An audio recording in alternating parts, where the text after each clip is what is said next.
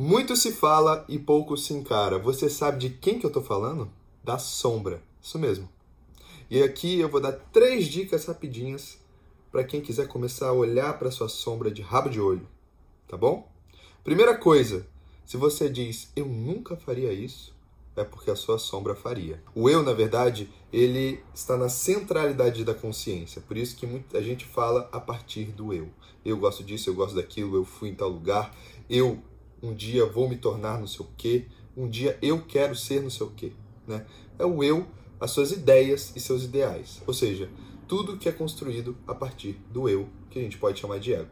Agora, tudo que o eu não gosta, tudo que o eu rechaça, tudo que o eu reprime de certa forma, ele não quer que seja reconhecido nele, vai para onde?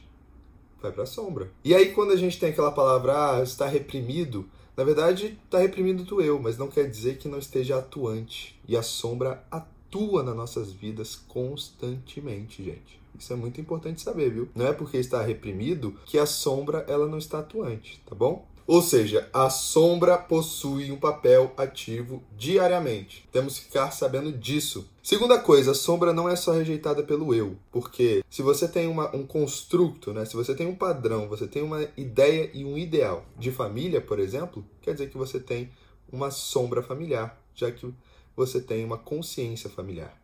Se você tem de uma cidade, uma consciência de uma cidade, você tem uma sombra de uma cidade. De uma cultura, você tem uma sombra cultural. De uma nação, você tem uma sombra nacional, até que você chega numa sombra coletiva, que é de toda a humanidade. Por isso que muitas vezes algumas coisas eclodem juntas na humanidade, desde guerras, de levantes totalitários, até invenções como o telefone, o avião, entre outros. Terceira coisa, temos que levar a física a sério. E isso eu já gravei no meu Rios, se eu não me engano foi ontem ou anteontem. Dá uma passadinha lá para você saber a terceira e última coisa, beleza? Beijão para todo mundo.